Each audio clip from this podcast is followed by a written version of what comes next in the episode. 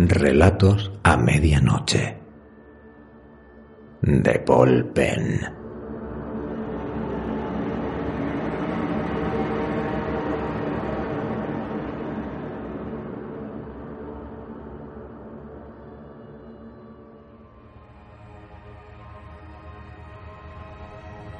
Quémala.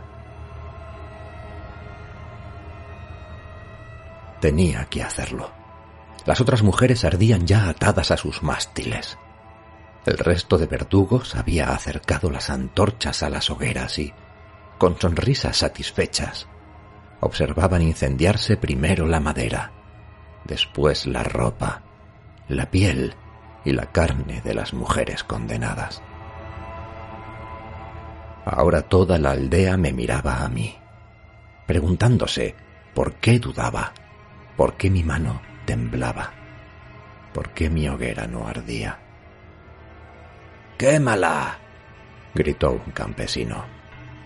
¡Quémala! coreó uno de los verdugos. ¡Es una bruja! Tenían razón. Era mi deber. Acallando lo que me dictaba el corazón, acerqué por fin la antorcha a la falda de la mujer frente a mí y le susurré que me perdonara. La tela prendió. La mujer se sacudió mirándome fijamente, sin pedir clemencia. Una única lágrima se transformó en vapor. Perdóneme, madre.